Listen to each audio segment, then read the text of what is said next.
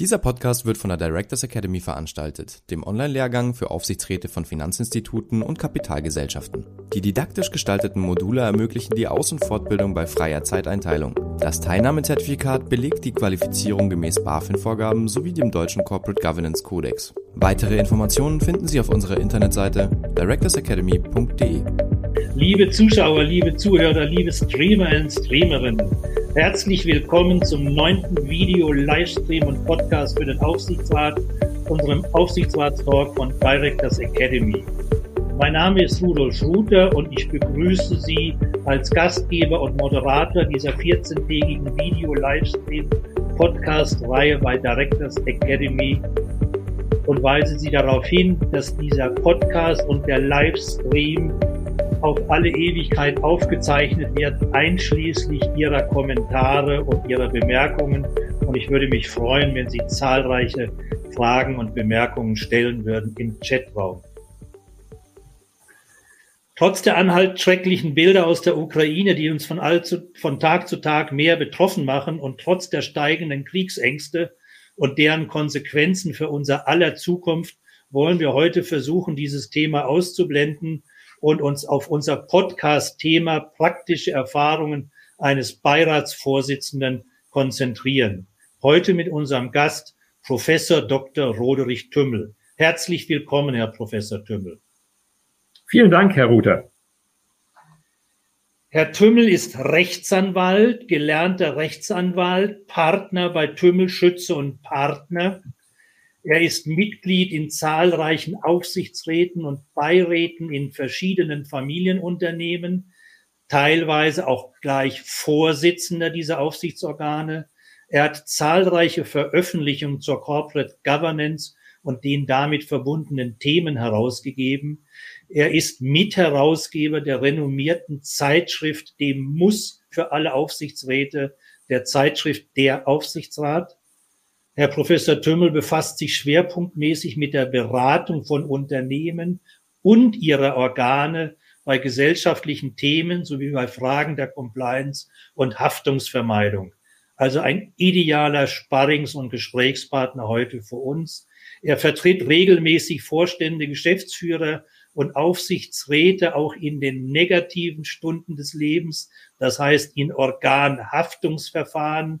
Er ist ferner vielfach als Schiedsrichter in Auseinandersetzungen zwischen Unternehmen tätig. Herr Professor Tümmel, wie geht es Ihnen persönlich in diesen außergewöhnlichen Zeiten? Vielen Dank, Herr Ruther. Mir geht es gut. Ich habe auch in dieser Woche noch keine Not- oder Hilferufe von Geschäftsführern erhalten aus Unternehmen, die ich betreue. Insofern alles gut dann ist es eine ruhige Woche. Aber die ist ja noch nicht zu Ende. Ich wünsche ja. Ihnen, dass es so bleibt. Bevor wir zu unserem Thema kommen, muss ich Sie zwei Sachen fragen. Äh, das, was mich persönlich interessiert, wann und vor allem, warum wurden Sie Mitherausgeber der Zeitschrift Der Aufsichtsrat? Ja, dieser, diese Zeitschrift gibt es ja seit 2004 und ich habe das Glück, dass ich das Produkt von Anfang an ähm, begleiten durfte. Es war ja. die Idee damals von Herrn Professor Theisen, der mich fragte, ob ich da mitmachen will. Der Hintergrund war, dass ich mich schon zum damaligen Zeitpunkt ja vielfach mit Aufsichtsratsthemen äh, und mit Themen um den Aufsichtsrat und die operativen Organe herum befasst hatte. Und ähm, ich habe das Gefühl, dass dieses Produkt seit 2004 seinen Platz in der Tat gefunden hat. Wir wollen ja ähm, vor allem Mandatsträger und ihre Berater ansprechen und wir wollen das, Sie wissen das, Herr Rother, wir wollen das möglichst konzise tun mit relativ kurzen Beiträgen, zwei, drei Seiten ohne wissenschaftlichen Apparat. Wir wollen einfach aktuelle Themen unserem Publikum näher bringen. Ja. Und das ist Ihnen meiner Meinung nach sehr gut gelungen in den vergangenen Jahren. Und ich kann allen Zuhörern und Zuschauern nur empfehlen, wenn Sie diese Fachzeitschrift für Aufsichtsräte und Beiräte noch nicht kennen, Schauen Sie sie sich an, es lohnt sich.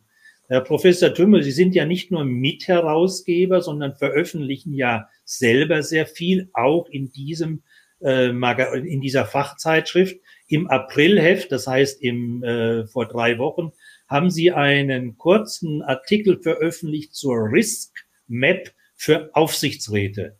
Können Sie uns mal kurz erklären, was ist eine Risk Map für Aufsichtsräte?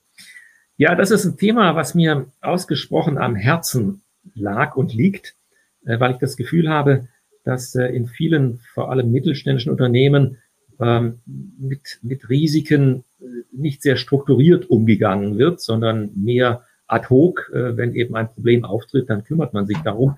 Ähm, hier bei der Risk Map geht es darum, dass ich einfach mal versuche, systematisch zu erfassen, mit welchen Risiken ich als Unternehmen mit diesem Geschäftsmodell, was ich da habe, äh, in diesen geografischen Märkten, in denen ich tätig bin, konfrontiert bin.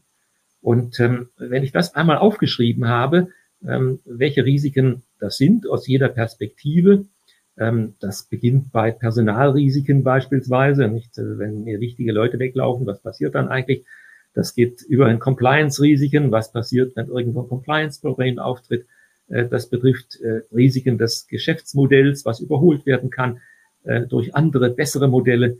All das sind solche Risiken, die man einmal zusammenfassen sollte und wo man dann überlegen muss, ähm, wie gehe ich eigentlich damit um, wenn sich solche Risiken materialisieren sollten. Ja. Und da war mein Plädoyer, dass der Aufsichtsrat und auch der Beirat da einfach eine aktivere Rolle spielt an dieser Stelle bei der Zusammenstellung solcher Risiken und bei der Frage, wie man damit umgeht. Ja, weil ich meine, das ist ja immer die Verfestigung der Gedanken durchs Niederschreiben.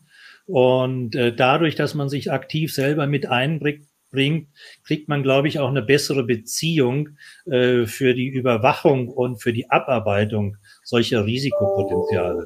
Ja, vor allem, Herr Rother, vor allem ist es ja so, da sitzen Menschen in diesen Gremien, die haben ihre eigenen Erfahrungen mit Risiken aus ihren jeweiligen Unternehmen, wo sie tätig sind. Und sie sind ideale Sparingspartner für äh, Geschäftsführer und Vorstände. Nicht, die, die können daran testen, ob sie wirklich das äh, Risikouniversum richtig abgebildet haben genau. oder ob da etwas fehlt. Und da können Aufsichtsräte und Beiräte wichtige Impulse setzen. Und da wird es sicher dann auch unterschiedliche Meinungen geben, weil ich könnte mir vorstellen, dass vor äh, vier Monaten Herr Schröder in seinen Aufsichtsräten Russland und Putin noch nicht so als Risiko gesehen hat, äh, wie sich das vielleicht bei anderen herausgestellt hat. Eine ganz andere Frage. Anlässlich Ihres 65. Geburtstages äh, gab es eine Festschrift unter anderem mit Ihren bisherigen Schriften. 16 Bücher und Buchbeiträge, 72 Zeitschriften und Festschriftbeiträge und zahlreiche Buchbesprechungen, Urteilsanmerkungen. Herr Professor Tümmel, wann schreiben Sie das alles? Also ich glaube, dass äh, wenn man das auf ein Blatt Papier schreibt, was das alles gewesen ist, dann sieht das recht beeindruckend aus. Auf der anderen Seite muss man einfach bedenken, dass es sozusagen das Werk von 30 Jahren ungefähr, nicht? Und 30 Jahre ist schon eine recht lange Zeit, da kann man einiges machen. Ähm, und äh, natürlich ist es so, dass da auch manches Wochenende und äh, mancher Abend und vielleicht auch manche Nacht dabei draufgegangen ist. Aber wie gesagt, man muss das ins Verhältnis setzen zu der Periode meiner Berufstätigkeit. Ja, aber trotzdem allen Respekt und Hochachtung und äh, vor allen Dingen, weil ich kenne ja einige dieser Veröffentlichungen, sie haben einen hohen qualitativen Wert und äh, das ist immer sehr arbeitsintensiv. Aber lassen Sie uns zum Thema kommen, praktische Erfahrungen. Äh, die meisten Zuschauer und Zuhörer hoffen natürlich auf viele Schmankerl und Anekdoten, äh, wissen, dass es immer sehr schwierig ist, äh, auf der anderen Seite haben Sie den großen Vorteil, Sie waren und sind immer noch in zahlreichen Aufsichtsgremien, so dass ein direkter Bezug auf irgendein Unternehmen wahrscheinlich gar nicht möglich ist. Aber fangen wir mal ganz einfach an. In wie viel Aufsichtsgremien waren Sie denn bisher Mitglied, beziehungsweise wie oft hatten Sie äh, und haben immer noch den, den Beiratsvorsitz inne?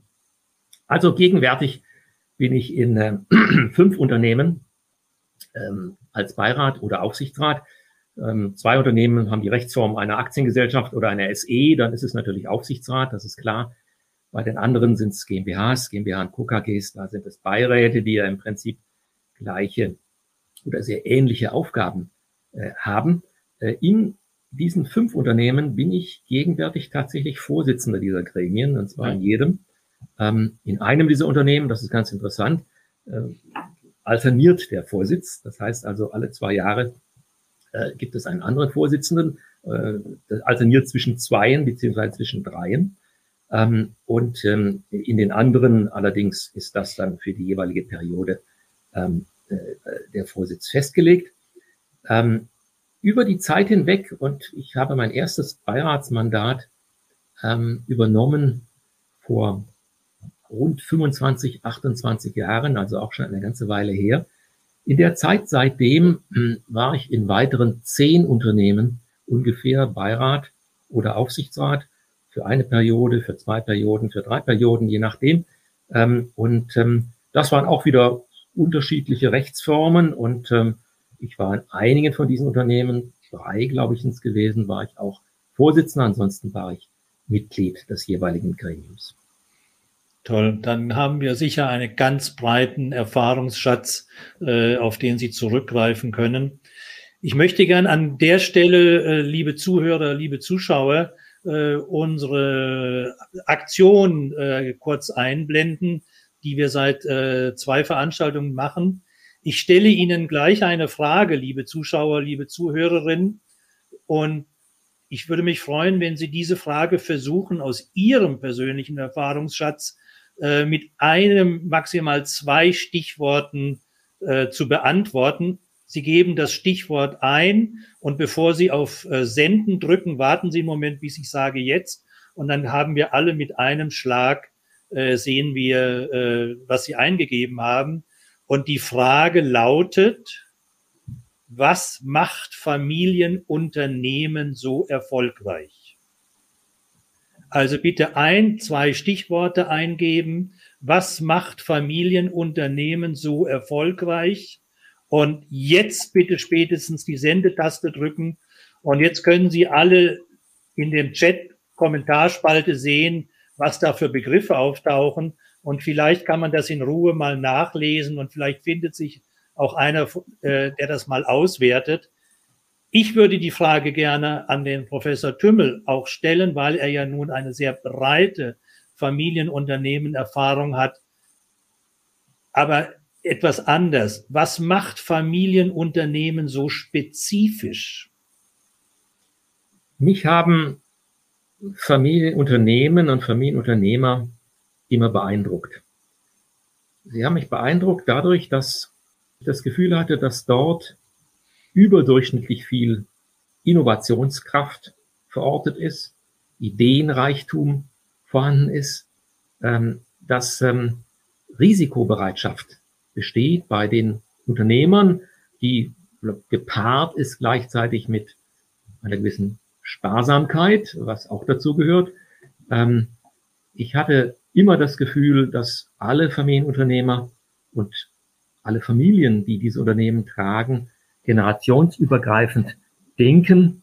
Äh, das heißt, das Unternehmen existiert nicht für eine Generation. Die Idee ist, dass es für eine Vielzahl von Generationen existiert. Und wenn man sich mal anschaut, äh, unterschiedlichste Unternehmen, nicht, da gibt es doch viele, die bereits 100 Jahre existieren oder auch mehr als das. Die, ich habe gerade ein Unternehmen, wo ich auch Vorsitzender bin, das, äh, das Überwachungsgremiums, hatte 150-jähriges Bestehen. Also das sind einfach sehr, sehr lange Zeiträume und so denken Familienunternehmer. Ja. Auch. Und es ist natürlich auch eine Frage der Kultur äh, in diesen Unternehmen. Da ist eine, eine hohe Leistungsbereitschaft, ähm, die eben dazu führt, dass Innovationen vorangetrieben werden, dass Dinge auch wirklich umgesetzt werden. Aber gleichzeitig ist auch sichtbar eine große Sorge um die Mitarbeiterschaft.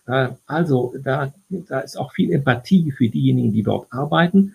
Ähm, sie werden bei Familienunternehmen ganz, ganz selten und nur im äußersten Notfall Restrukturierungsprogramme sehen. Das ist nicht etwas, was ein Familienunternehmer mag ähm, und wo er leichten Herzens hinlaufen würde, sondern der Familienunternehmer, er will, dass es dem Unternehmen gut geht, aber auch, dass es allen Mitarbeitern gut geht und dass sie dort gerne arbeiten und dafür tut er viel.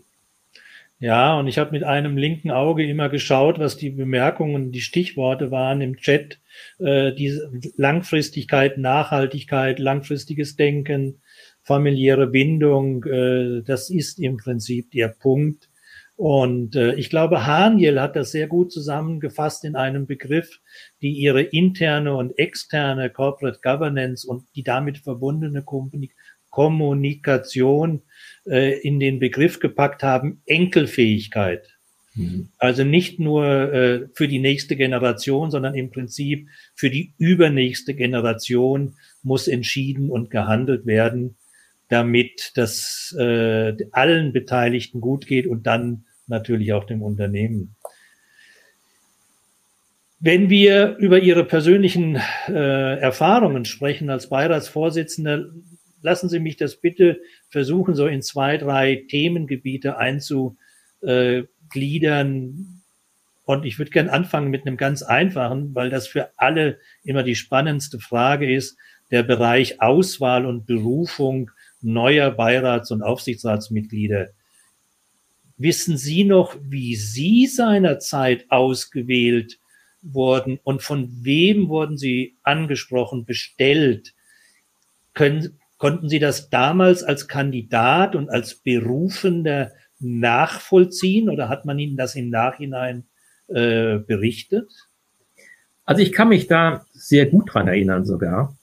Ähm, das war Anfang der 90er Jahre, äh, wie gesagt, vor knapp 30 Jahren in einem Unternehmen, ähm, für das ich anwaltlich tätig gewesen bin. Und ähm, das wurde geleitet von einem geschäftsführenden Gesellschafter, äh, der also gleichzeitig ein Anteilseigner war mit einem durchaus signifikanten Anteil. Er war nicht Alleineigentümer, aber jedenfalls ein größerer Anteil. Und äh, das war ein älterer Herr. Und ähm, es gab schon einen Beirat in dem Unternehmen. Und ähm, dieser äh, Gesellschafter, Geschäftsführer hatte offensichtlich großes Vertrauen in mich gefasst ähm, als Berater und hatte auch offenbar das Gefühl, dass es dem Beirat gut täte, wenn äh, da äh, vielleicht ein, ein jüngerer äh, ja. Kandidat mit hineinkommt ähm, und eine jüngere Stimme äh, gehört wird. Und deswegen hat er mich vorgeschlagen und die Gesellschafter dieses Unternehmens äh, haben ihm vertraut und haben mich dann entsprechend auch zum Beirat in diesem Unternehmen bestellt. Das war sozusagen der erste Einstieg. Äh, Und das ist eine Erfolgsgeschichte, so, weil sie erfolgreich ja. waren. Äh, das wird natürlich heutzutage immer so abfällig bezeichnet als Family, Friends and Fools Bestellung.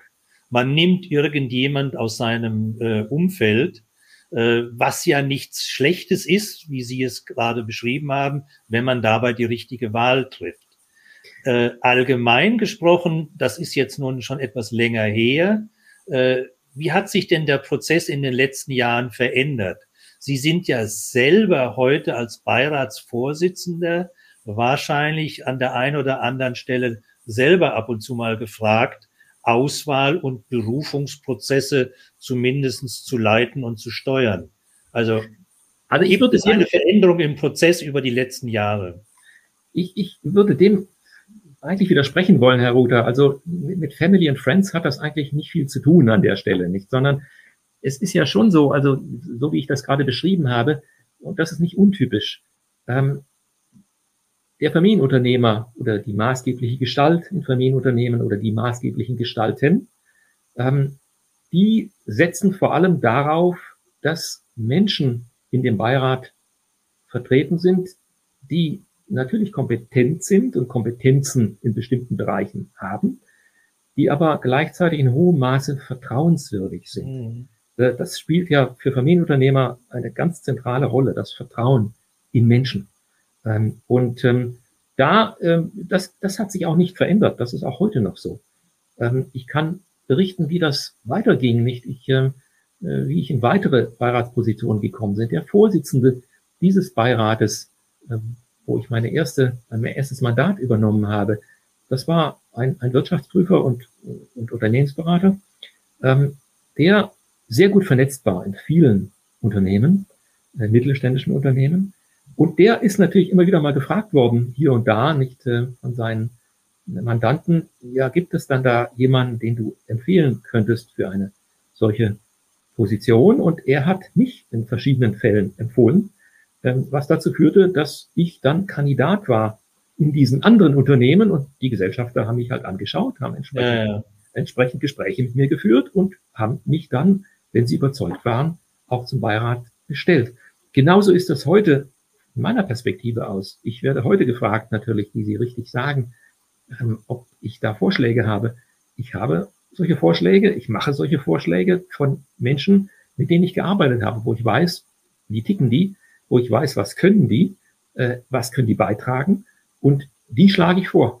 Äh, dieser Vorschlag wird dann evaluiert von den jeweiligen ja. äh, Gesellschaftern, die gucken sich die Personen an und wählen entsprechend aus. Ich würde den Prozess beschreiben ähm, als eine Art äh, individuelles Headhunting, wenn man so will. Nicht? Äh, also es geht nicht darum, jemand aus dem Freundeskreis zu berufen. Es geht, jemand, es geht darum, jemand zu finden, der die notwendigen Kompetenzen, und das sind eben nicht nur Fachkompetenzen, die notwendigen Kompetenzen hat, ähm, der reinpassen würde, der einen Beitrag leisten könnte. Und ähm, äh, solche Leute werden dann aus Netzwerken vorgeschlagen, genauso wie der Headhunter ein Netzwerk hat. Ja, ja. Und ähm, äh, dann geht's halt in die. Aber ich glaube, dass, dass das Wesentlichste ist, ich bezeichne das immer die Vertrauensbrücke. Ja. Es muss bereits zu den Entscheidungsträgern, sprich Gesellschaftern, Aufsichtsratsvorsitzenden, eine Vertrauensbrücke bestehen. Und äh, eine Brücke ist etwas, was unter Wasser schon verbunden ist, aber über Wasser dann noch einmal diese Verbindung symbolisiert. Und äh, das wird uns immer dazu führen, dass wenn wir kompetente Persönlichkeiten in unserem persönlichen Netzwerk haben, dass wir diese immer äh, in der ersten äh, in der ersten Reihe äh, in solchen Auswahlprozessen benennen werden. Genau, und es sind Vorschläge, Herr Ruther, nicht, nicht es ist Vorschläge. schwierig, meiner Meinung nach, in der Zukunft mit solchen Themen, die absolut neu sind, wo wir vielleicht selber keine Erfahrung haben, auch in unserem Netzwerk wenig Erfahrung haben. Mag das künstliche Intelligenz, Cyber Security, was weiß ich, was die Herausforderungen in der Zukunft alles sein werden. Da wird es dann vielleicht ein bisschen schwierig, aber das, der eine Prozess verbietet ja nicht den anderen Prozess.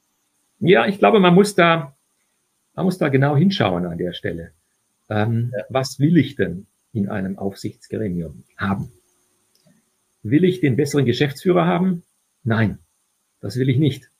Äh, die Kompetenz, die fachliche Kompetenz für das Geschäftsmodell und für die Weiterentwicklung des Geschäftsmodells, ähm, was das Unternehmen betreibt, betreibt, die muss zentral in der Geschäftsführung oder im Vorstand verankert sein. Und da ist ja eine sehr, sehr wesentliche Aufgabe eines Aufsichtsorgans, die richtigen Personen zu finden ja. und auszusuchen und ähm, sie zu bestellen.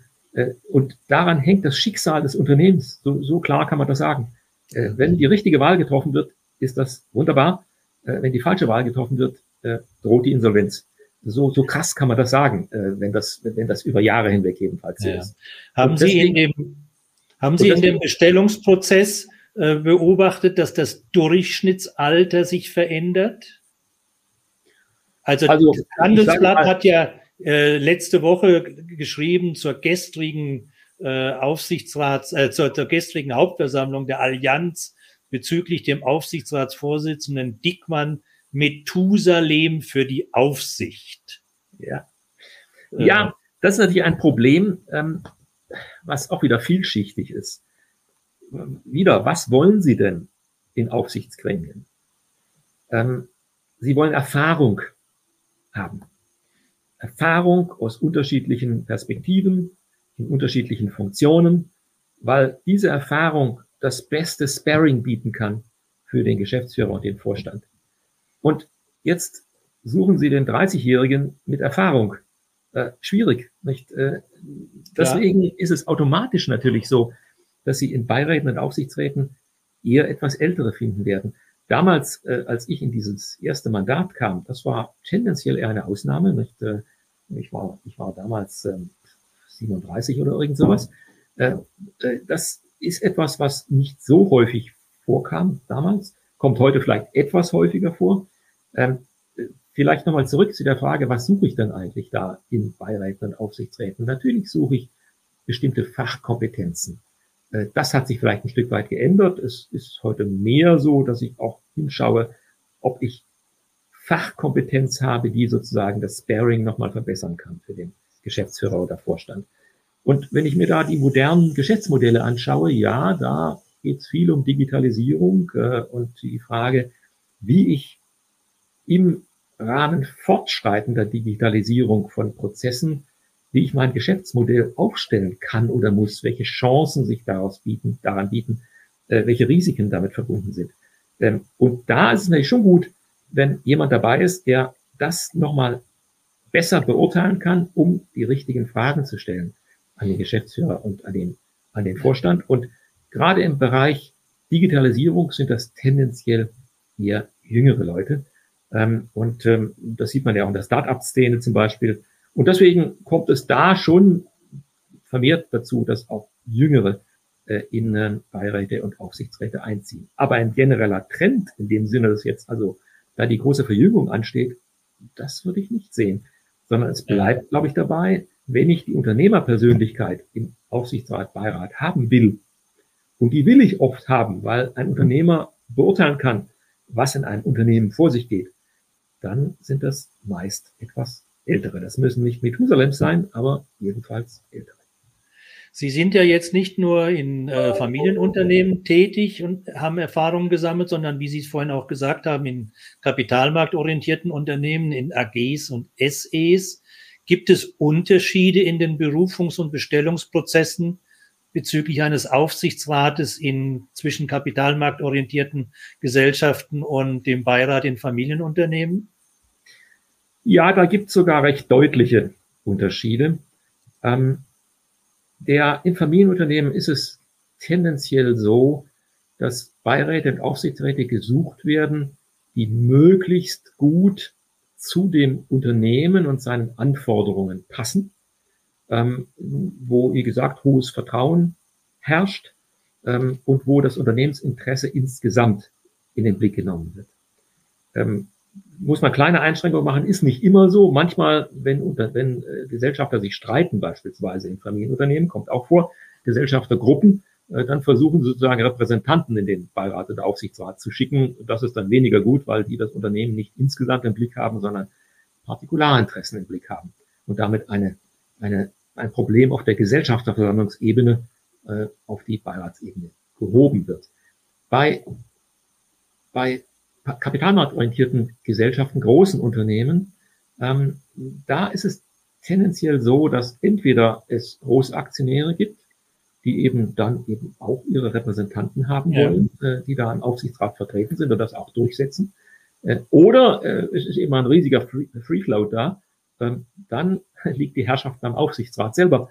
Äh, der nämlich muss einen Vorschlag an die Hauptversammlung machen äh, für die Berufung, für die nächste Berufungsperiode. Und der wird im Zweifel entweder sich selber wieder benennen ähm, oder wird eben schauen äh, in seinem Umfeld und mit seinen Möglichkeiten, was da passende Personen sein könnten. Und man kann ziemlich sicher sein, dass die Hauptversammlung das abnicken wird. Äh, ja. Das heißt also, eigentlich ist es so bei großen Unternehmen, dass Aufsichtsräte selber bestimmen, wer ihre Nachfolger sind. Ähm, jedenfalls, wie gesagt, bei, bei sehr zersplitterten Aktionärsverhältnissen. Äh, mit Großaktionären ist halt der Großaktionär, der es bestimmt. Ähm, und ähm, bei Familienunternehmen schaut man einfach deutlich mehr darauf, dass im Interesse des Unternehmens selbst geeignete Personen im Beirat und Aufsichtsrat sitzen. Ja. Wenn wir mal zum Bereich innere Ordnung, Organisation des Aufsichtsgremiums kommen, wie sind Ihre Erfahrungen in den letzten Jahrzehnten was hat sich verändert? Zum Beispiel bezüglich Ordnung und Organisation, äh, Existenz und Ausgestaltung der Geschäftsordnung, Sitzungsfrequenzen, Anzahl und Ausgestaltung von Ausschüssen. Ja. Was hat sich so im Wesentlichen ergeben und was waren Ihre persönlichen Erfahrungen? Sind das richtige Entwicklungen? Was muss man besser machen? Ich glaube, man kann da wieder sehr deutlich unterscheiden zwischen großen Unternehmen, Publikum, Publikumsgesellschaften und äh, mittelständischen äh, Familienunternehmen. Da ist einfach ein großer Unterschied an dieser Stelle. Tätigkeit von Aufsichtsgremien ist in großen Unternehmen sehr viel strukturierter. Ähm, Struktur heißt in dem Fall, es gibt Geschäftsordnungen, ja, da steht dann alles Mögliche drin.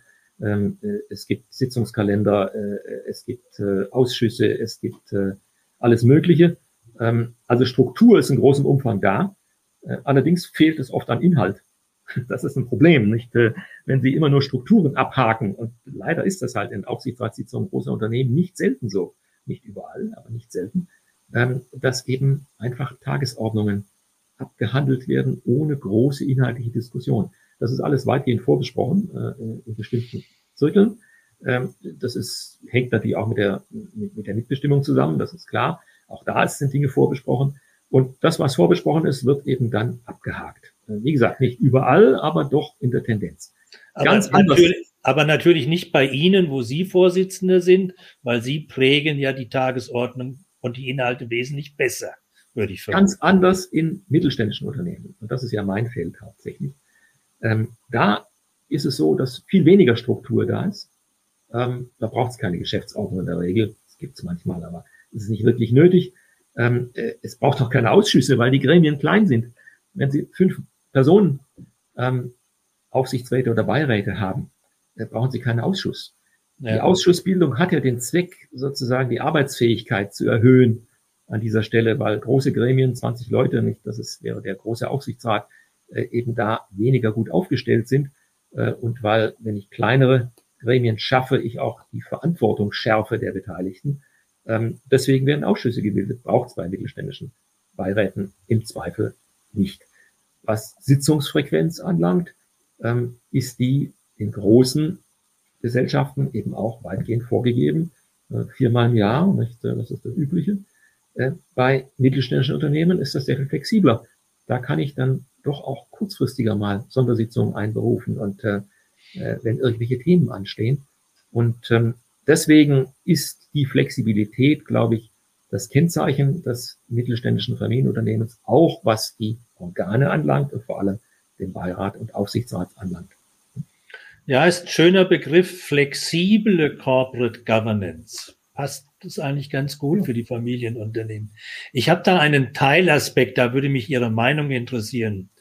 Äh, es wird ja immer oft diskutiert, wie viel Prozent Zustimmung sollten die entsprechenden Beschlüsse haben. Also in manchen Aufsichtsgremien ist ein Aufstand, wenn nicht egal welcher Inhalt, nicht 100 Prozent Zustimmung hat. Formal geben wahrscheinlich die meisten Satzungen und Regularien her, dass ein Mehrheitsbeschluss reicht. Äh, wir erinnern uns bei ThyssenKrupp vor einigen Jahren, äh, da war der Vorstandsvorsitzende beleidigt, dass nicht 100 Prozent der Aufsichtsräte seiner Strategie zugestimmt haben und hat deswegen den Bettel hingeworfen. Was ist Ihre Meinung? Ist es normal, wenn nicht alle Mitglieder immer zustimmen? Also ich spreche jetzt wieder von mittelständischen Familienunternehmen. Ja. Da ist es typischerweise so, dass man sehr offen Meinungen austauscht. Innerhalb des Überwachungsgremiums, also Beirat oder Aufsichtsrat, ähm, dass man diese Meinung auch mit der Geschäftsführung teilt und austauscht oftmals, ähm, dass man miteinander ringt, was die beste Lösung ist ähm, und dass man in aller, aller Regel zu einem übereinstimmenden Ergebnis kommt nach Diskussion. Mhm. Und das, da braucht es dann auch nicht mal eine formelle Abstimmung an der Stelle, sondern dann ist klar, wenn man lang genug gesprochen hat und lang genug überlegt hat gemeinsam, was könnte der beste Weg sein, äh, dann äh, kommt man eben auch zu einer hundertprozentigen Übereinstimmung an der Stelle. Da mag der eine etwas skeptischer sein als der andere, aber im Zweifel ist da die Einstimmigkeit die Regel. Ähm, das ist bei großen Gesellschaften äh, nicht zwingend so. Ähm, da gibt es dann schon mal Abstimmungen und äh, die Abstimmungslinien ähm, gehen dann gelegentlich entlang der Mitbestimmung, nicht? Also Arbeit. Ja, gut, das ist ein separates Thema. Eigener Bank. Ähm, und ähm, auch, auch, auch sonst gibt es aber durchaus streitige Abstimmungen, vor allem dann, wenn Repräsentanten in den Gremien vertreten sind. Ja. Repräsentanten von Aktionären. Das gilt übrigens wieder auch für den Mittelstand. Also wenn da Aktionärs- oder äh, Gesellschaftergruppen ihren Vertreter in den Beirat geschickt haben, ja gut, dann kann es auch da mal äh, einfach Mehrheitsentscheidungen geben. Aber es ist nicht die Regel. Äh, ja, und äh, es ist ja auch alles entscheiden und beschließen ist ja immer etwas auf der Basis von Unsicherheit, weil man nie alle Informationen und alle Fakten zusammen hat. Und das bringt mich eigentlich zu einer nächsten Frage aus dem Bereich Professionalisierung der Informationsversorgung. Wir haben ja die grundsätzliche Asymmetrie der Informationen in diesem sogenannten äh, Principal Agent Prinzip. Der Vorstand hat hoffentlich alle Informationen. Der Wirtschaftsprüfer hat schon wahrscheinlich ein bisschen weniger Informationen und der Aufsichtsrat hat wahrscheinlich noch weniger Informationen. Also kommt dieser Professionalisierung der Informationsversorgung eine große Bedeutung zu. Haben Sie da eine Veränderung im Zeitablauf in Ihrem persönlichen Beiratsarbeit beobachten können? Also die Stichwörter Digitalisierung der Aufsichtsratsarbeit, Hohlschuld, Bringschuld, selbstständige Wissens- und Informationsversorgung. Hat sich da was geändert bei Beiräten in mittelständischen Familienunternehmen? Da kann man vielleicht wieder eine grobe Unterscheidung treffen zwischen mittelständischen Familienunternehmen und Großunternehmen an dieser Stelle. Ähm, Im mittelständischen Familienunternehmen, hatte ich ja erwähnt, ist die Basis und die Münze das Vertrauen.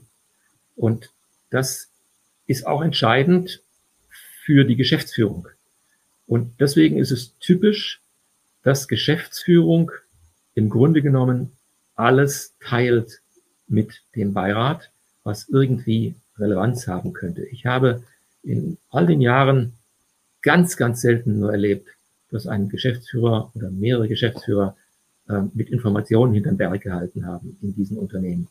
Ähm, die, sie haben nichts davon, nicht? Sie, äh, sie wollen ja sich selber auch absichern an dieser Stelle und immer dann, wenn Dinge nicht wirklich 100 Prozent laufen, Probleme auftauchen, teilen Sie diese Probleme lieber. Sie teilen sie mit dem Vorsitzenden äh, außerhalb von Sitzungen, Sie teilen sie aber auch mit dem Gesamtgremium. Sodass also da die Information, die Informationslage und auch die Diskussionsmöglichkeit über Entwicklungen in der Regel besser ist als bei großen Unternehmen, wo die Dinge, hatte ich erwähnt, formaler ablaufen, wo es eben ein Informationspaket gibt und wo inhaltliche Diskussionen weniger stattfinden. Und das führt zu dieser Asymmetrie, das ist auch etwas sehr Gefährliches für Aufsichtsräte und man hat es vielfach gesehen, Aufsichtsräte in Großunternehmen, äh, sie sind tatsächlich äh, oftmals nicht ganz auf der Höhe der Zeit, äh, weil sie nicht über alle Informationen. Aber dadurch resultiert auch dann eine besondere Herausforderung, dass sie sich aktiv darum kümmern müssen, die äh, eventuell bisher vorenthaltenen Informationen auch zu bekommen. Ja, genau so ist das. Und ähm, das, da ist bloß das Problem der Gruppendruck an der Stelle, nicht, ähm, der auch wieder in großen Gremien herrscht häufig äh, traue ich mich als einzelner Aufsichtsrat zu, zu fragen und zu sagen, da verstehe ich jetzt nicht und äh, bitte erklär's mir doch mal äh, oder bitte gib mir noch mal diese oder jene Information dazu. Das, das Gefühl, sich da als Unwissender zu outen, als ignorant zu outen, äh, dieses, diese Angst, die ist weit verbreitet. Und äh, das gilt, wie gesagt, für Großunternehmen, nicht für den Mittelstand. Ähm, und ähm, darüber wegzukommen, ist nicht ganz einfach. Äh, Sie haben vollkommen recht. Es ist ausgesprochen wichtig, ähm, dass ein Aufsichtsrat den Vorstand, also ich rede von großen Unternehmen, den Vorstand über Zeit erzieht ein Stück weit dahin, welche Informationen geliefert werden müssen und wie sie aufbereitet sein müssen. Es ja. hätte auch wenig Sinn, da Zahlenfriedhöfe hinzuschmeißen, nicht, sondern es braucht halt eine aufbereitete Information, die diese ähm, Asymmetrie, von der Sie sprachen, ein Stück weit verbessert. Wenn ich unter Asymmetrie Entscheidungen treffe, dann lebe ich sehr gefährlich. Und ich meine, und das erfordert dann erst recht besonders persönlichkeitscharakterfeste äh, Mitglieder im Aufsichtsgremium, die halt diesen Mut haben, diese Haltung zeigen, nachzufragen, wie sie es verstanden haben und eine persönlich fundierte Meinung oder Abstimmung treffen können. Lassen Sie uns nochmal zu dem Thema Zusammensetzung des Beirats äh, äh kommen, weil ich glaube, da hat sich in der letzten Zeit am meisten was getan. Und äh, wie haben Sie diese Entwicklung erlebt? und gepaart mit einer etwas äh, direkten Frage, erlauben Sie mir, dass ich die aus dem Chat vortrage. Wie oft hat Herr Professor Tümmel schon Frauen empfohlen? Ich habe, ich habe Frauen schon empfohlen, äh, ja. Ähm, und ähm, ich finde das auch äh, ausgesprochen wichtig. Ähm, es ist etwas, was tatsächlich nicht ganz leicht ist, ähm, zunehmend besser werdend, ähm, weil natürlich das auch ein Stück weit äh, von dem Netzwerk abhängig ist, was man hat. Und dieses Netzwerk muss man eben an der Stelle einfach zielstrebig erweitern. Ähm, ja. Ich finde es richtig und notwendig natürlich, dass ähm, äh, qualifizierte Frauen äh, in die Aufsichtsräte und Beiräte kommen. Bei Aufsichtsräten ist es ja, also bei großen Unternehmen jetzt schon äh, ohnehin auf dem Weg ähm, durch gesetzliche Regelung äh, vorgegeben und die Unternehmen müssen diesen gesetzlichen äh, Vorschriften natürlich entsprechen und wollen das auch und tun das auch. Ähm, Im Mittelstand ist da noch ein gewisser Nachholbedarf. Ähm, das ist mein Eindruck. Also bei mittelständischen Familienunternehmen ähm, gibt es ja keine gesetzlichen Regelungen, die das vorschreiben. Ähm, und da ist mein Gefühl, dass da die Unternehmer, die Gesellschafterinnen und Gesellschafter dieser Unternehmen und die amtierenden Beiräte stärker darauf achten müssen. Ja. wir, ja, das, ja. Jetzt die Zusammensetzung, um darauf mal zurückzukommen. Ähm, ich hatte vorhin erwähnt, einen wichtigen Gesichtspunkt. Es ist tatsächlich so, dass heute in bestimmten Feldern es gut ist, wenn in Beiräten tatsächlich auch bestimmte Fachkompetenz deutlicher vertreten ist. Das liegt einfach daran, dass Geschäftsmodelle auch komplizierter geworden sind und ähm, dass ich, um Geschäftsmodelle zu verstehen, auch ein Stück weit Einblick haben muss in die Branche und in die Entwicklung der Branche. Und deswegen ist es in der Tat so, dass also Fachkompetenz in bestimmten Bereichen heute mehr nachgesucht wird, als das früher, früher der Fall war. Das ist auch richtig so. Es ändert aber nichts daran, dass ich nicht gut daran täte, einen Beirat nur aus in bestimmten Bereichen fachkompetenten Personen zusammenzusetzen. Es geht um eine gute Mischung an der Stelle. Äh, und es geht ja, hatte ich auch erwähnt, darum, dass da vor allem Vertrauen herrscht, Beiräte und auch Vorsitzende solcher Gremien natürlich in einem schwierigen Beziehungsgeflecht stehen. Da ist einerseits das Unternehmen äh, und sein Geschäftsmodell, mit dem man, äh, mit dem man arbeiten muss und wo man Impulse setzen soll. Da ist andererseits die Geschäftsführung, die jemanden braucht zum Reden, zum Diskutieren, aber auch zum Anlehnen. Das ist ja auch ein, ein Thema. Ja. Geschäftsführung äh, hat ja sonst niemanden, nicht? Äh, die Gesellschafter im Zweifel nicht, weil sie zu weit weg sind oder zu parzelliert sind. Ähm, also braucht es den Beirat dazu zum Anlehnen. Dann gibt es die Gesellschafter. Ähm, mit den Gesellschaftern muss der Beirat auch sprechen können und muss deren Vertrauen äh, gewinnen und behalten, ähm, dass er seine Aufgabe richtig macht. Und ja. ähm, das ist auch ein, ein Prozess, ein Kommunikationsprozess. Und dann gibt's noch die Familie. Familie und Gesellschafter müssen ja nicht ganz identisch sein. Ähm, Sie haben das, Herr Ruther, früher, wie ich mich erinnere, immer wieder mal betont gehabt, ähm, zu Recht. Äh, und, unser, ähm, unser da, berühmtes Drei-Kreis-Modell. Ja. Genau, da geht es darum, dass ich natürlich auch mit der Familie im Gespräch bleiben muss. Und das hat viel mit Menschenkenntnis zu tun, mit Empathie ja. zu tun, mit, mit der Fähigkeit, sich reinzuversetzen in andere. Ähm, und dann geht es auch noch um Gremienarbeit, nämlich um die Arbeit in dem Gremiumbeirat. Wie kriege ich es hin, verschiedene Charaktere dazu zu bringen, dass sie äh, insgesamt zu Beschlüssen kommen, zu gemeinsamen Beschlüssen. Ähm, und auch das ist eine Fähigkeit. Äh, und das alles zusammengenommen macht eben den Beirat oder mindestens den Vorsitzenden aus, aber auch die anderen Beiratsmitglieder. Ähm, und ähm, das ist eben nicht getan mit Fachkompetenzen in irgendeinem Bereich. Ja, lassen Sie mich noch mal zwei Sachen zusammenfassen. Sie, Sie sagen zu Recht, der, Akt, das, der aktuelle, das aktuelle Geschäftsmodell, der Business Case, der muss durch die Gruppenkompetenz des Aufsichtsgremiums abgedeckt sein. In der Summe muss das Aufsichtsgremium die Kompetenzen haben, um den Business Case, den aktuellen zu begleiten. Jetzt haben wir aber natürlich die Veränderung in dieser Zeit, dass früher, also gefühlt früher ein Business Case für drei Generationen gereicht hat. Und heute brauche ich gefühlt drei Business Cases für eine Generation. Ja. Das heißt, ich brauche deutlich mehr Leidenschaft, Innovation, Geschwindigkeit, äh, Veränderungswille in meinem Aufsichtsgremium, natürlich auch im Vorstand.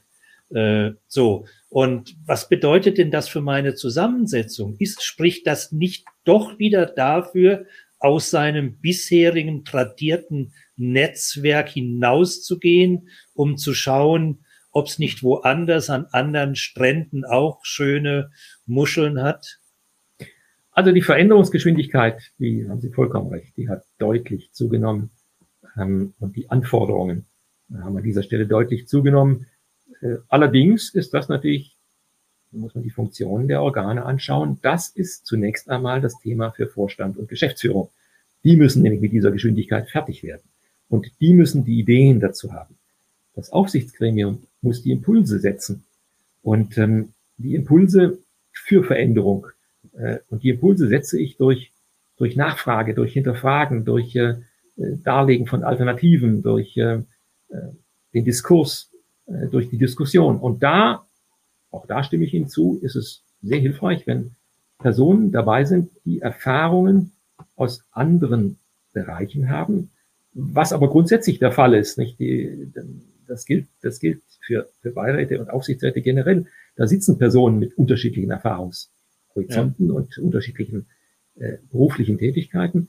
Und das kann dann dazu führen, dass eben Impulse diskutiert werden und dann auch gesetzt werden können. Ich stimme Ihnen auch zu, dass es wichtig ist, dass man angesichts dieser höheren Geschwindigkeit, die erforderlich ist, ähm, da auch Personen hat, die mit solcher Geschwindigkeit selber umzugehen haben.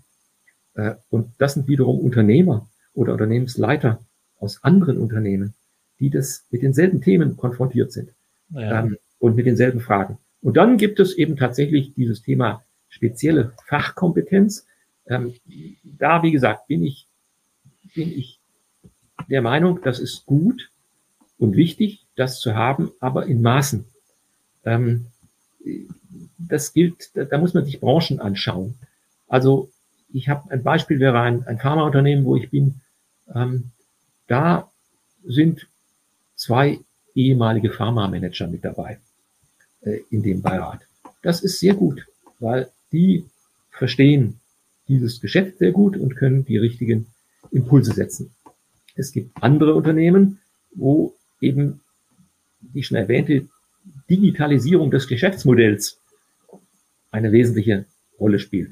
Spielt es fast überall, weil alle überlegen müssen, was bedeutet das eigentlich für mich und was bedeutet das an Veränderung und wie kann ich die Chance ergreifen, äh, die sich durch Digitalisierung ergibt für mich und wie vermeide ich Risiken, dass ich überholt werde an irgendeiner Stelle. Da ist es schon gut, wenn man da auch Personen hat, die das Digitalisierungsthema ähm, durch, durchschauen oder jedenfalls Erfahrungen damit haben und die da Input liefern können. Aber ich würde noch einmal davor warnen, anzunehmen, dass ich nur schauen muss, dass ich einen Beirat mit fünf oder sechs Personen besetzen muss, die in bestimmten Bereichen ausgewiesenste Fachkompetenz haben und dann habe ich den richtigen Beirat. Das ist nicht so. Ähm, ich meine, das kennen wir ja, das kennen wir ja alles vom Fußball. Der VfB hat auch elf kompetente Fußballer, aber leider steigt die Mannschaft trotzdem ab dieses Jahr. Ja, genau. äh, es ist halt auch ein Teamsport, äh, Sport, äh, Aufsichtsarbeit, das darf man nicht vergessen. Absolut. Persönlich möchte ich Sie fragen, wie halten Sie sich denn fit? Wie gehen Sie denn mit dieser Geschwindigkeit um? Sie sind gelernter Rechtsanwalt, Gesetze sind für Sie leicht, aber äh, digitale Transformation, Cybersecurity, ESG, Nachhaltigkeit, um mal nur zwei, drei Begriffe zu. Wie halten Sie sich da persönlich fit und auf dem Laufenden, dass Sie als Vorsitzender das Gefühl haben, Sie können Experten aus dem Vorstand oder aus dem Unternehmen äh, zuhören und richtig einschätzen? Ja, also das ist äh, eine Herausforderung, das stimmt, äh, wobei ähm, ich persönlich, ich ähm, ziehe sehr viel äh, aus Dingen, die ich lese. Ähm, ich ziehe sehr viel aus Gesprächen, äh, die ich führe mit äh, unterschiedlichsten Personen. Äh, ich ziehe auch viel aus dem Umstand, dass ich in unterschiedlichen Unternehmen, in unterschiedlichen Branchen als Beirat oder Aufsichtsrat das hat sicher einen großen Vorteil, ja. tätig war, äh, wo, man einfach viel mehr Input kriegt, nicht, äh, ja. zu, auch, zum Digitalisierungsthema aus unterschiedlichen Perspektiven, ähm, so dass ich mir durchaus zutraue, wenn ein Vorstand oder Geschäftsführer ein, et, etwas dazu berichtet und äh, darlegt, was seine Strategie ist, äh, dass ich diese Strategie jedenfalls auf ihre Plausibilität hin ähm, verstehe. Natürlich nicht im Detail und natürlich nicht in, in jeder Verästelung, äh, aber das ist am Ende auch nicht das Entscheidende. Der, der Unternehmer, sage ich mal, das ist vielleicht auch noch ein wichtiger Gesichtspunkt, durch diese 30-jährige Tätigkeit ähm, als Beirat, Aufsichtsrat gewinnt man einfach auch unternehmerische Erfahrungen in großem Umfang. Ja. Äh, und äh, als ich, Unternehmer äh, muss, ich, muss ich immer auf das Ganze schauen und ähm, ich muss die Teile nachvollziehen können aber ich muss den Blick auf das Ganze. Und Sie haben es natürlich, das muss man ja sehen, auch leicht als Mitherausgeber des Fachmagazins der Aufsichtsrat. Sie müssen ja jeden Artikel lesen äh, und, und freigeben und da ist ja ein, ein da lernt man auch viel. Ein unendlicher Quell. Äh, wir müssen auf die Zeit gucken. Wir sind schon relativ weit fortgeschritten. Und lassen Sie uns in zwei, drei Minuten mal den Blick in die Zukunft werfen äh, Klimakrise ist ja eigentlich schon gar kein ernsthaftes Problem mehr, weil wir uns damit, weil es vorbei ist. Pandemie wissen wir schon gar nicht mehr, wie man es schreibt. Im Moment treib, treiben uns die geopolitischen Auswirkungen äh, ganz stark um. Äh, wie kompetent sind unsere Beiräte heute für diese immer schlimmer werdenden Krisen?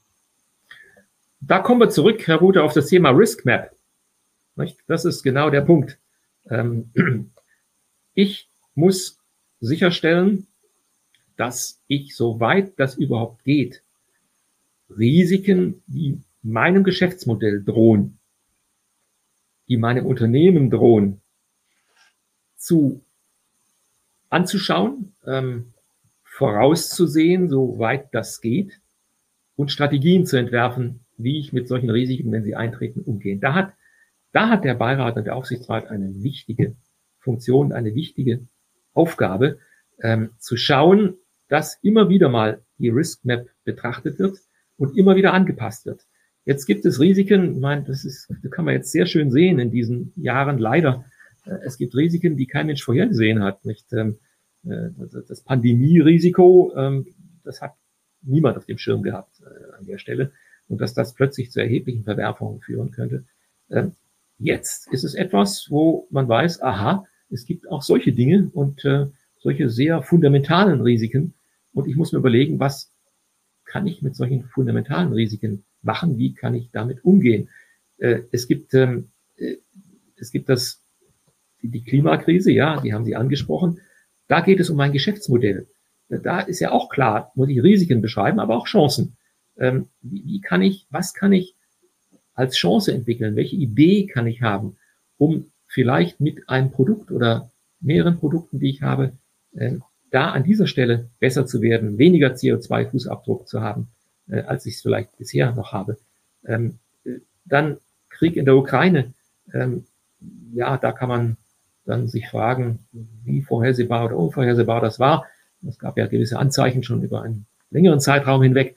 Ähm, und da ist es, glaube ich, blauäugig gewesen, wenn manche sich gesagt haben, nach 2014, naja, äh, investiere ich mal kräftig in der Ukraine, das wird sich schon entwickeln. Ich glaube, es, man hätte gut daran getan, immer wieder mal drüber nachzudenken, wie gut ist dieser Standort nicht äh, und ähm, ja. wie, wie zukunftsweisend. Das meine ich mit, äh, mit Risiken betrachten. Ja, ich glaube, äh, man kann es vielleicht auch so formulieren, dass man sagt, ist es eigentlich egal, welche Krise kommt, wir müssen Prozesse und Strukturen haben, dass wir so damit umgehen können, dass wir nicht in Panik verfallen, dass wir nicht, und wenn wir dann der schwarze Schwan um die Ecke kommt und wir ihn alle vorher nicht bedacht haben, dann müssen wir wenigstens Management-Tools haben, um hoffentlich einigermaßen gut damit umgehen ja, zu können. Genau so ist es. Wir haben noch vier Minuten, deswegen muss ich noch zwei Fragen und mit der Bitte um kurze Antwort. Die erste wichtige Frage ist immer zum Schluss, was war Ihrer Meinung nach äh, der positiv oder negative Aufreger der Woche in der deutschen Corporate Governance Landschaft? Was ist Ihnen besonders aufgefallen? Ja, da konnte man ja in dieser Woche über zwei Dinge lesen. Nicht? Das eine war. Wir ähm, haben nur noch für ein Ding Zeit. Das eine war äh, die Adler Group, die Adler Group, nicht, äh, okay. wo ja das Testat äh, verweigert worden ist, was ein Aufsichtsratsproblem ist. Das andere, die ähm, äh, Entwicklung der Einkommen bei DAX-Vorständen, wo es auch zwei Ausreißer gibt. Das ist ja immer jedes Jahr immer der gleiche Aufreger, nicht immer zur gleichen ja. Zeit, wo man darüber nachdenken kann, ob der Aufsichtsrat da alles richtig macht. Jetzt habe ich gedacht, Sie erwähnen äh, unseren früheren äh, operativen Vorstand von RTL, der Vorstandsvorsitzender bei Mobilfunk Freenet ist, der vom Handelsblatt Anfang der Woche zitiert worden ist, da habe ich voll daneben gegriffen. Also das kommt meiner Meinung nach kommt auch vor. Selten, selten vor, dass ein, dass das vorkommt, ist klar. Aber dass ein noch aktiv, äh, aktiver Aufsichtsratsvorsitzender zu seinem noch aktiven Vorstandsvorsitzenden sagt, da habe ich voll daneben gegriffen, hat vielleicht auch ein paar private und persönliche Gründe zu diesem Statement. Spricht für eine hohe Reflexionsfähigkeit. Ja, absolut. Äh, Professor Tümmel, meine letzte Frage und äh, die ist ganz wichtig, äh, weil unsere Zuhörer brauchen jetzt ein Statement von Ihnen, möglichst kurz, was ihnen am Wochenende noch einfällt und wo sie sich dann an unsere fantastische äh, 60 Minuten von heute erinnern. Was geben Sie uns mit auf den Weg zu dem Thema bei erfahrener Beiratsvorsitzender eines Familienunternehmens? Ich glaube, ganz generell kann man sagen, bleiben Sie, bleiben wir gelassen, auch in schwierigen Situationen, auch in einem schwierigen Umfeld. Äh, allerdings wünsche ich Ihnen nicht, dass am Wochenende ein schwieriges Umfeld entsteht. Also, das ist doch ein guter Spruch. Bleiben wir alle gelassen. Äh, vielen Dank, Herr Professor Tümmel. Es hat mir wahnsinnig viel Spaß gemacht. Äh, ich hoffe Ihnen auch und äh, bleiben Sie gesund und zuversichtlich. Vielen Dank, Herr Vielen Professor Dank, Herr Ruther. Dasselbe für Sie. Vielen Dank auch an unsere Zuhörer und Zuschauer. Sie wissen, ergänzendes Lesefutter zum Thema auf der Homepage von Directors Academy. Aber es lohnt sich auch, Professor Roderich Tümmel zu googeln. Sie stoßen auf ein unendliches Meer von exzellentem Lesefutter. Und natürlich nochmal den Hinweis, schauen Sie bitte auf die Homepage vom Fachmagazin der Aufsichtsrats. Wenn es Ihnen gefallen hat, vernetzen Sie sich mit mir und Directors äh, Academy und Professor Tümmel auf LinkedIn. Wenn es Ihnen nicht gefallen hat, schreiben Sie mir. Wir wollen immer besser werden und ein Leben lang lernen. Ansonsten bleiben Sie alle gesund und zuversichtlich. Jeden dritten und ersten äh, Donnerstag im Monat abonnieren Sie unseren Podcast. Am 17, äh Quatsch, am 19. Mai haben wir ein Urgestein der deutschen Aufsichtsratslandschaft und natürlich auch der Politiklandschaft eine der ersten Frauen in einem Aufsichtsgremium, Frau Dr. Monika Wulf-Mattis, ist unser Gast. Dankeschön, einen guten Abend. Tschüss.